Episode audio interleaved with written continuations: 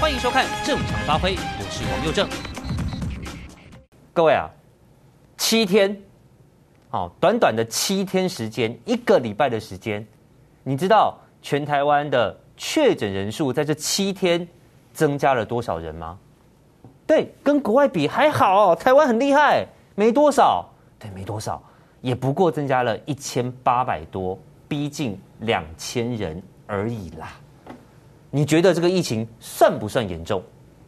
我是觉得蛮严重的。因为过去这段时间我们守得很好，不管是守得很好还是藏得很好，总而言之，我们的数据是很漂亮的。好，我们的数据是很漂亮的。那在这七天飙了将近两千人确诊，那我想请问一下，接下来我们到底要做什么？哦，这是一个大哉问，但是我有答案。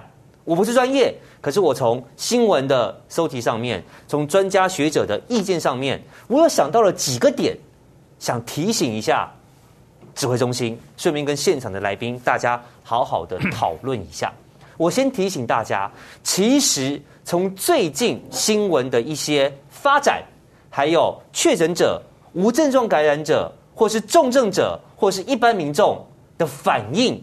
以及发生在他们身上很多不幸的故事来说，我要很沉重的告诉大家，在台湾目前我看到的至少还有四个大问题要解决。这四个大问题可以从对已经确诊的人该如何照顾，对已经确诊但不知道的人该如何的抓出来。对一般的民众、健康的人，又该如何防范他们被病毒侵扰、被病毒入侵？四大点算是今天正常发挥的独家观点，我们待会提出来，好好的讨论一下。好，先扣掉这四个漏洞，我们先来讲，到底要做什么？我们的政府要做什么？其实我刚刚把人都分清楚了，各位，现在台湾就三种人，第一种人。是染疫了，但你不知道。第二种人是染疫了，你知道。第三种人是健康，真的没有染疫的人。那很简单嘛，政府要做的事情就是针对这三种人对症下药。我们先来讲，对于那一些不知道自己有没有病，或者是已经生病。但没有症状，也没经过筛检，我没发烧，没咳嗽，没酸痛。其实我带原呐，其实我身上有病菌呐，甚至我可能会传染给别人呐。这种人，我们该怎么把他给找出来，保护他，也保护他身边的人？大量筛检呢？只有大量筛检可以把这些人给找出来。但对不起，我们的政府已经告诉你了，我就是不肯大量筛检。我不要讲普筛哈，等下被人家说我是普筛仔。哦，我没有说普筛哈，我说大量筛检，但政府不愿意啊，中央不愿意，那地方呢？拍谁？地方就算想，第一个，他快筛剂也没有啊；第二个，他量能也不足啊，他也没有办法筛那么多人呐。好，所以目前看起来，对于那些可能已经染病或确定已经染病，但自己不知道，周围的人都不知道的这种人，我们是没有办法保护他们。也找不到他们的，因为你不肯大量筛检，这第一。第二，我们先讲第三个好了。第三，对于也许像我这种或我们在场的来宾，我们的摄影大哥，我们是健康的人，我们是很健康的人呐。哦，我我没有任何的这个接触史，哦，我身边的人也都健健康康的，我应该是健康没有染病的人。那对于我们这种没有染病的人，请问政府你要怎么照顾我们？疫苗啊，就就是靠疫苗让我们有保护力啊，让我们有金钟罩、有铁布衫，让我们百毒不侵，让病毒就算到我的身边进到我的体内也没有办法感染我，让我不会发病，让我有抵抗力，不是吗？好了，说到疫苗，今天有个新闻，哦，这个民进党的朋友应该很开心，说陈时中部长跟美国的卫生部长进行了视讯会议。美国承诺，哎，没有问题啊！我帮助台湾取得疫苗，我协助台湾取得疫苗。哎，奇怪了，我是在跟你要疫苗，哎，那为什么美国还要帮助台湾协助呃协助台湾取得疫苗呢？你就告诉我说你会给我就好了嘛。六月底拜登就要试出 AZ 啦，几千万剂啊，那你为什么不能承诺要给台湾多少呢？第二，蔡总统，哦，昨天也有报道告诉你说，他半夜都不睡觉，弄得也不是当小偷，也不是当小偷，哦，半夜不睡觉。都在打电话给各国的政要乔疫苗，哦，试图要告诉你说有啦，疫苗我有在努力啦，我们真的很认真呐。其实疫苗这件事情，我们不是早就有本事去跟美国换到了吗？大家看看文在寅，韩国总统出访美国见拜登，他跟美国换疫苗拿什么换？拿晶片换。这件事情我们多久前就在讨论了？大家查一下新闻，当时的。经济部长王美花说：“哎呦，拜托，拿晶片换疫苗不是自由经济国家能做的事情啊，不是我们该做的事情啊。所以韩国是比台湾落后，韩国不是自由经济的国家，台湾才是吗？人家就去换了，人家就去换了，私下台面下去谈去交易了。我们呢？你不是告诉我说我们的疫苗全世界抢手吗？”中国大陆没有台湾的疫苗活不下去啊！我们的疫苗不是我们的晶片那么厉害，你为什么不早早去换呢？然后现在再告诉我说啊，美国的卫生部长承诺帮我们沟通，帮我们联络啊，五百万剂的莫德纳要来台湾了，要来台湾了，不要担心，七月国产疫苗如期上市，不要担心，大家来打，大家来打。我等到六月莫德纳疫苗来。我等到六月底开始，拜登决定要送疫苗，再等他送来台湾，再等到七月，我们国产疫苗假设如期上市，我还要等多久？至少还有两个月的时间呢、至少还有两个月的时间呢、对于大家，我们大部分身体应该是状况健康的人来说，我们还能撑那么久吗？我们还能撑那么久吗？今天国民党有个数字告诉大家，我看了吓一跳，原来台湾的疫苗施打率倒数第二名，不是亚洲，是全世界。我们只赢一个国家，叫做上比亚。哎，上比亚在哪？地图查一下。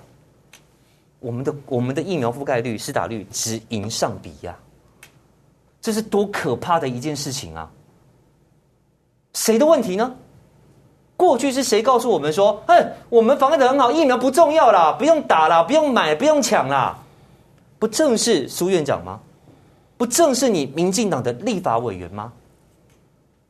当时你就应该想到台湾可能会有现在的状况，你就应该把该准备的准备好了，不是吗？等到现在一个措手不及，告诉我们的都是一个月、两个月、三个月以后的事情。现在才第三集一个礼拜啊，乱子已经这么多了，很多人的生计受到影响了。民进党的说法就是再等一个月，再等两个月，再等三个月。我知道我们愿意等啊，如果真的有的话，问题是我们等得了吗？我们撑得下去吗？有思考过这个问题吗？两种人我讲完了，已经染疫但不知道的，你不肯做。没有染疫、身体健康的，你保护不了我们。还有一种人，是已经确定染疫的，你该怎么照顾他们？韩国瑜很早就说过，我们要应该弄集中检疫所，把这个所谓闲置的国军国军的营区给空出来，为了未来可能爆发的疫情做准备。有没有说？有说，当时怎么被羞辱，怎么被修理的？结果现在我们的。行政院说：“哦，我们会去盘点有没有闲置的营区，我们来做所谓的集中检疫所，或是加强版的检疫所。人家去年就告诉你了，你不是很不屑吗？你不是觉得不会吗？不需要，不用。现在呢？要找地、弄设备、弄床位、隔间、进驻医护人员。套句柯文哲讲的话，太慢了。套句侯友宜说的话。”来不及了，就你现在开始找地，等你地找完，弄好那个集中检疫所、加强版集中检疫所，染疫的朋友还有没有命等啊？就在刚刚，又有一个新闻，好像中和吧，好有一个老先生在家里面猝死，一查感染者。我想请问一下，是不知道他染病死了才发现，还是你知道他染病，但你没有床位给他，只好叫他待在家里？又一个啊，我们才告诉你的，万华的妇人在家里，孩子找不到人，染疫去不了医院，死在家里。今天又一个，就在刚刚的新闻，又一个。你要怎么保护他们？你要怎么照顾他们？死都不肯搞方舱医院。我说了，不要叫方舱医院，那叫真仓医院嘛，可以吗？你没有办法保护他们呐、你无法保护这些确定染疫的人，就是无法保护没有染疫的人。你增加了太多太多的漏洞、破口跟风险。而在今天，我要告诉大家，台湾要有方舱医院了，它有个名字叫凯撒方舱，凯撒饭店。感谢你们，愿意提供整，愿意提供饭店出来，让台北市政府作为台湾第一个方舱医院，或叫方舱防疫旅馆。台版方舱医院终于要来了，能不能有效的保护管制这一些已经确诊但是没有症状或是轻度症状的患者呢？照顾好他们，就是保护好我们，这么简单的道理，难道不懂吗？中和这个老先生在家里，他到底是染疫了不知道，还是轻度症状无症状？你叫他在家里，结果突然恶化死掉，不知道，已经不止一个了。你现在才在找地方要设集中检疫所，来得及吗？我们现在有很多种问题啊，嗯，第一个就是说，美国即使六月如期了哈，因为莫德纳本来就说年终要给疫苗嘛啊，那他也不会五五百万一次都给你了，大概分批了啊，分批。那假设他六月下旬给你一百万支好了，我们举例了啊，那最近不是 A G 又给了四十万剂嘛，对不对？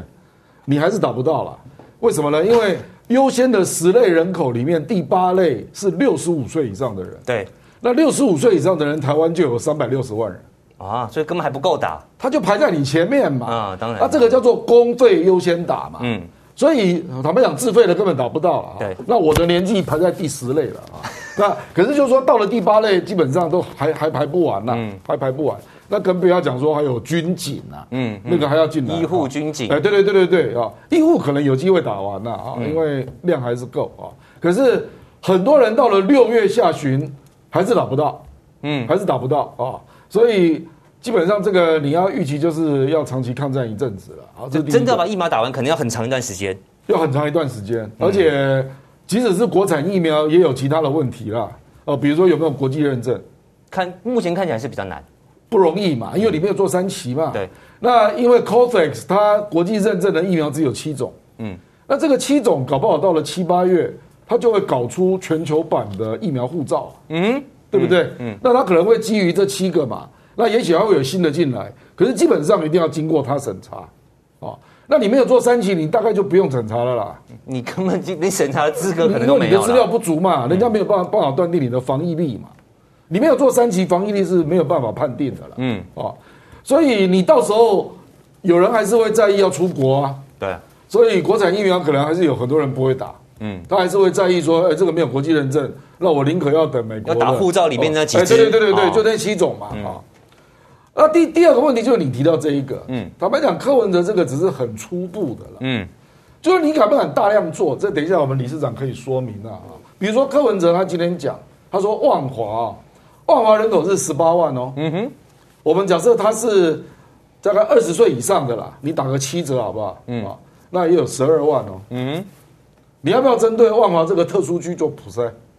我随便讲了，嗯，你如果那今天他说阳性率大概是五趴嘛，对，十二万的五趴就是六千人，六千人，你要这样算呢，嗯，那六千人，这些人如果按照科比的一个定义，他应该要放在防疫专责旅馆呢，请问你摆得下吗？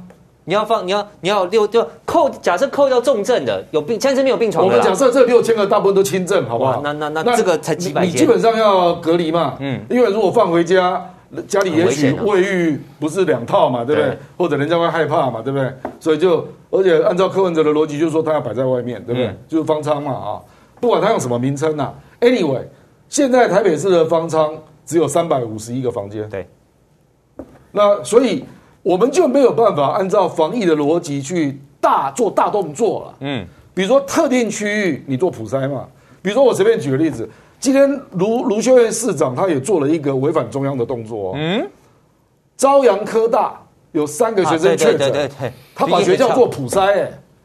这个违反中央的规定，我跟你讲，中央没有这个规定。对，中央是确诊两人就关校。对，他并没有叫你普筛啊。对，那卢秀燕今天就去普筛了嘛？啊，好，台大医院也普筛。嗯，这个坦白讲都违反规定了。嗯，你如果说要按照中央的规定啊，哎，那如果大家都要比照呢？所以你去想一想啊，你只要比如说呃，朝阳科大，你因为确诊三个，你担心嘛，你就给他普筛。台大医院一普筛变成十五个，嗯，对不对？那台大医院好歹它是个医院嘛，它可以处理。可是很多单位是没有，没有万华区公所怎么处理？没有收容的位置。对啊，是啊。所所以你可能会到时候会有很多特定社区，比如说现在有人就在讲说万华的周边生活圈呐、啊，这个概念多大？啊？还有那板桥啊，中正区板桥哈，中正在的大安呢。我刚刚讲万华人口十八万，对不对？啊，板桥的人口是五十六万。对。你怎么弄、啊？你怎么弄啊？哦，那我们我中正区了哈，嗯，中正区确诊数是二十五，嗯，那大同区确诊数是二十八，嗯，万华是两百九十九了，嗯，遥遥遥遥遥领先了啊，啊，可是你不能说大同跟中正都跟万华无关，嗯哼，所以当你要划一个特定区域要做普筛的时候，实际上很多国家真的就是这样做，嗯，那可是问题就是说你没有别的国家那种条件了，就是说像欧美啊。他如果普筛了，你是轻症，对不对？那你就回家吧。嗯，因为他们家里可能有两套卫浴，或者他就关在自己的房间。邻居隔很远，哎，或者隔很远，因为他人口比较少。对，我们台湾人口密度那么高。对，那有一些社区甚至可能会歧视你。哦，对，不愿意让你回家。你懂我意思？说这个很复杂啦，尤其是越中下阶层，这个问题越来越难处理。嗯，我觉得科比是有 sense 的啦。嗯，他知道有这个问题。所以就统一说，你们都出来，你们不要住家里。嗯，你们我就认为那些东西给你住啊。可是我坦白说了，你把一般的防疫旅馆啦、集中检疫所啦，还有他讲的这个加强版的专责旅馆，通通都丢进来了，有两千个位置吗？嗯，哦，我的意思说你，所以那就不就变成这个这个跟大陆一样的方舱医院还是需要的？不。美国严重的时候，我跟你讲，我耶鲁大学的体育馆都拿出来了哦，连体育馆都拿出来啊，然后他就做简单隔间啊，对对对对对对对，就是就是你要不要有这种东西啦？如果你一要到特定单位的普筛了，就说这个地方可能是高度感染嘛，你要先准备好再筛。不然对吧？不然你没有后置作业啊，筛出来你筛出来你要放哪里呢？对不对？对对对，这个就是一个问题嘛。嗯，比如说各个企业，现在有很多企业也着急了。比如说我们竹科、南科，嗯，那很多企业是很有钱的，他愿意付钱来帮员工普筛啊。嗯，那普出来 筛出来的员工，那他也要准备空间来放置嘛。那可是这些大的企业，也许他有员工宿舍可以来处理啊。我的意思说。你如果没有后置作业的一个资源上的准备、空间上的准备，你很多动作是不能做的。嗯，那就会造成你刚刚讲的那第一类人就检查不完呐。对，哦，因为确诊的跟健康的这两类都很清楚嘛。嗯，啊，有很多是叫隐藏的传染者。嗯，我们就是要抓这一群人嘛。对，啊，可是你没有后置作业，你就不能抓，你不敢抓嘛，一抓就崩溃。你啊，就是医务人员不够。然后空间不够，空间不够，留放置的地方也不够。我们现在就是这种问题啊。所以你看柯 P，我觉得台北市这些医务人员是很了不起的啦。哦，很棒。一下就有一千五百多人，对不对？哦，愿意来自愿当人力啊。我觉得这种自工还比较容易处理。嗯。可是空间就是一个大问题了。哇，亮哥讲的真对。好，这这个其实就回到我们之前一直讲的，为什么不普筛？为什么不？第一个。我们可能连要普筛的能力都有问题。嗯，你有没有办法筛那么多人？这第一个。第二个是，万一我筛出来了，完蛋一大堆。好，我的这个防疫模范生破功不打紧。好，政府被盯得满头包，先放旁边。但我要照顾这些人啊，筛出来的外外外边看对，呃，官邸空出来，他要去住官邸，也不可能啊，也不可能啊。所以这就是问题的核心。它是环环相扣的，各位，不是说我先筛有人，我在找地方再建制，再把人放进去，你知道中间要隔多久吗？对，对不对？对，所以后面一定要先准备好，你前面才帮我做事嘛。就像我要买车，我不可能没有准备钱先去看车嘛。就哎，好，就这台买下去，哎，我我没我没有钱付。所以你去看美国，对对美国在去年初期啊、哦，他那么有钱的国家，嗯，都不得不去征用军队的野战医院，是去征用体育馆，嗯，大学的了啊，还有民间的体育馆。为什么？因为一时没有办法有那么多空间嘛。是，所以这就是我们现在需要的，啊，这就是我们现在需要的。那柯文哲，对，柯文哲，你搞什么？我们现在需要的是大地方，你去弄个旅馆干嘛？因为对柯文哲来说，我其实我没有夸他的意思，但我必须说，在防疫这件事情上面，我跟大家分享了哈，每天记者会我都看了，啊，我我我也坦白讲啦，我早上看完指挥中心的，我不晓得你在讲什么，你你你怎么防疫变成在打假消息呢？一直打假消息，打这今天这些破口是假消息造成的吗？是因为假消息流窜，大家就想说好，那我就如何如何，我就染疫了吗？当然不是啊！那你怎么会整天早上十点加个记者会，整天跟我讲假消息呢？假消息我知道不好，我也讨厌，我也不传。我看了很多东西，我看完我就放在心里，我从来不会去分享说，哎，你看你看你看，哎，好像臭戏，我不干这种事情。我没那么无聊，我也没那么多美国时间。但假消息跟现在你应该做的防疫工作有关系吗？你还特地加开一个十点的记者会，把内政部次长找来当副指挥官，叫他每天讲假消息，要干嘛呢？然后下午的记者会就看到陈时中一直耍官威，三个一致，这个不行，那个不行，然后坐在那边念哦，今天又确诊几个，然后谁谁谁，然后吼吼吼吼吼，好念完，然后记者问一些不是很重点的问题，结束。重点是什么？不知道。今天要干嘛？不知道。那三个一致，看他要不要办科比要不要办卢秀燕，要不要办郑文灿嘛？郑文灿把篮球框拆了，那那个也违反中央啊。我相信不会啦，我相信不会啦。哈，只是为什么县市首长做这件事情？某种程度上，也许指挥中心你要思考的是说有没有必要？如果今天县市首长做了，发现有用。那指挥中心你要做的事情不是叫他不准做，而是你要想我要怎样做的比他更好。你的资源更多，你的人力更多，你的人才更多，哎，不是吗？甚至你去帮着地方政府做，有什么问题呢？结果你早上记者会讲假消息，下午记者会耍官威。那我想请问一下，昨天这个这个苏院长说啊，去军营看写字营地，要成立那个加强版集中检疫所，请问看了没？在哪里？哪一个哪一个军营，哪一块营地，多少人在哪里？没有进度啊，没有进度啊。然后不是说要支持这个多增加防疫旅馆，然后呢，在哪里？在哪里？你应该告诉我们这件事情才对啊！我真的看不下去陈时中跟这个早上的记者会，我真看不下去啊！但我告诉你，柯文哲的，甚至卢秀燕的、侯友宜的，我从头到尾都看完，因为他有内容，他会告诉我说：“哦，原来今天。”台北市政府要开始干嘛干嘛干嘛？新北市政府要干嘛干嘛干嘛干嘛？这样才对，好吗？为什么要弄旅馆？因为我们临时找不到这么大的地方啊，我也来不及去建置隔间。旅馆现成人最好啊，哦，现成一一一间一个丢进去，起码我先放人。那你说谁照顾呢？来，黄珊珊说已经受证的这个健康关怀天使会进驻。那不足的人力哪来呢？记不记得前两天柯文哲号召退休的医护？对，不足的人力从退休的医护里面，有人愿意到专责防疫旅馆、台湾版的方舱医院去照顾这些确诊的轻度患者或是无症状患者。所以他做事是有逻辑，我没有说他好，但这件事情我认为是对的。我先找人，有没有？我找到人，我再告诉你我要弄医院，就是亮哥的。亮哥的概念，我不是先弄医院啊，人丢进去，然后没人照顾，错赛。我先把医护找好，我确定有这么多人了，询问意愿有多少人愿意做这件事情，我再去征收旅馆，把人丢进去，就有人去照顾了。应该这样做事才对，这才是政府的逻辑，不是什么事都不做，看到一个洞就想补一个洞，看到那个洞又补那个洞，然后什么都补不起来，然后大家抱着一起等死。指挥中心真的太糟糕，我真的不是我那记者会看完，我这我都我都不知道我该看什么啊！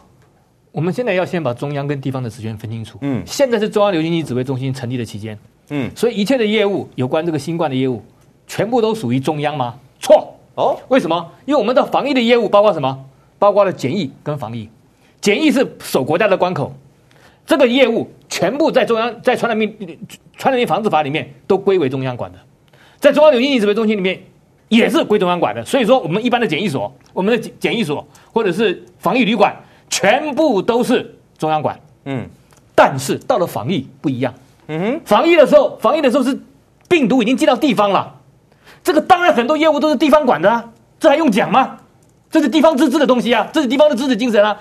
传染病防治法里面有没有规范？嗯，传染病防治法第三十七条有规范。嗯，当地方的业务出来的时候，你要服从中央的。这个业务它是正向表列哦，别的什么东西？就是我们现在社区警戒的东西。哦，除了这个以外，地方可以自己干。哦，真的哦。你看医院的审核，方舱医院这个医院的审核，审核权在谁？卫生局的医事医政科。哦，我这地方政府的卫生局都可以处理了，就处理了。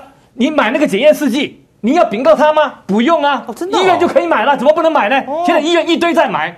我们现在看到很多的团体，他为了帮助国家做防疫，他这个团体他想去筛查，结果呢，没事，一个文写给中央指挥流行指挥中心，不准。嗯、你不准个什么东西啊？对对对，你不准个什么东西啊？很多企业要。那为什么台大医院可以筛？为什么你不？为什么？为什么？为什么在跟有医院要求比照啊？对啊，不行，对。所以说这个东西基本上是地方业务，当然是地方管。哦，懂吗？所以说你说集中检疫所，当时韩国瑜在做的时候，嗯，在强做的时候，为什么中央会干涉？那是中央业务，那是检疫业务，嗯嗯嗯，那不一样。对对对，医院是地方业务，嗯，你动都动不了。所以旅馆也是嘛，旅馆不是，所以他就要讲说检。台版的方舱医院嘛，不可以说集中检疫所。你你这个旅馆的话，旅馆是中央管的哦，是中中央中央职权哦，他叫你设的。所以为什么新北市它的它的那个那个防疫旅馆特别少，就是这个道理，因为它不在关口嘛。哦，对对，懂意思吧？是这样子。哦，原来是这样子。中央核定的，他叫你设几间你就设几间，因为那是简易业务。等到进了进了我们的。这个这个国内以后，那就是防疫业务，对，那是入境的了，那就不一样了，懂吧？所以这个柯文哲做的是非常非常正确的，对，而且你看他他为了这个这个医院哈，这个医院的时候，这个方舱医院要怎么设计，你知道吧？嗯，刚才郭老师就点点出了一个问题所在，怎么够？一算就六千个，你这个三三百床怎么够？我告诉你，这个时候他的他的一个隔离的观念，这个医院是要做隔离，他并不是要做什么。并不是要做医疗，因为这些人不需要医疗，医疗轻微就好。对对对对对对。所以都是一路货，你就把它框起来，全部框起来就可以了。一个大检疫所，全部大通铺，维持免疫结了嘛？对，就这么结了嘛？他们大家都确诊了，也无所谓谁传谁嘛。所以这个脑筋还没有转过来。哦，这个一弄的话，你就觉得说方舱医院就是这个概念。对，它以隔离为主，而不是以医疗为主，但是一定要用医院的名字，因为这个是病人，病人天经地义。必须住医院，你就不能说住检疫所，否则的话，你住了检疫所，你还叫检疫所怎么办？会有什么结果？病人住进去，里面有个三长两短，我立马告指挥中心，你怎么给我送送在这个地方？因为你没有在医院，然后没有症状放在我在告地方卫生局，说你这个就用密医来看我。嗯嗯嗯，他马上地方就取缔中央。哦，你看多漂亮啊！哇塞，他有权这么做啊，他伊斯科就有这个东这个这个。他就有这个责任去取缔密医啊，哦，这样说，然后另外柯文哲他去做那个什么，做那个什么征召那个退休医护人了，嗯，这个本来就是我们在传染病防治医疗网里面，我们本来就是这样设计的，只是那些指挥中心的人都不看，只有 只有柯文哲会看，他他也不是在指挥中心里面的人，但是他有看，他有这个概念出来。我们知道，在这个整个疫情来的时候，我们整个的医疗服务量是提升的，嗯嗯嗯。嗯所以你的医疗服务量要把它，医疗人士要把它提升起来。以前我们的资源概念什么概念？A 医院支援 B 医院，B 医院支援 C 医院，挪了半天干什么？对不对？没有提高服务量，对，所以服务量一定从其他的人士来提，要从外面加进来，对，那是这个体系里面。但是我们的医疗服务要专业，你不能娶个阿猫阿狗就来了，找义工来不行的。对，这个义工是谁？就是咱们的医护同仁退休的，所以这个非常漂亮。当初我们的设计就是这样设计。他就照办了，所以所以柯文哲也不是什么天纵英明，他就是照办而已嘛。呃，他没看，他还是英明啊，还是还是英明，还是英明，因为他没看这个，他应该没看这个方案，但他能够做得这样不简单。想知道更多精彩内幕吗？请上正常发挥 YT 收看完整版。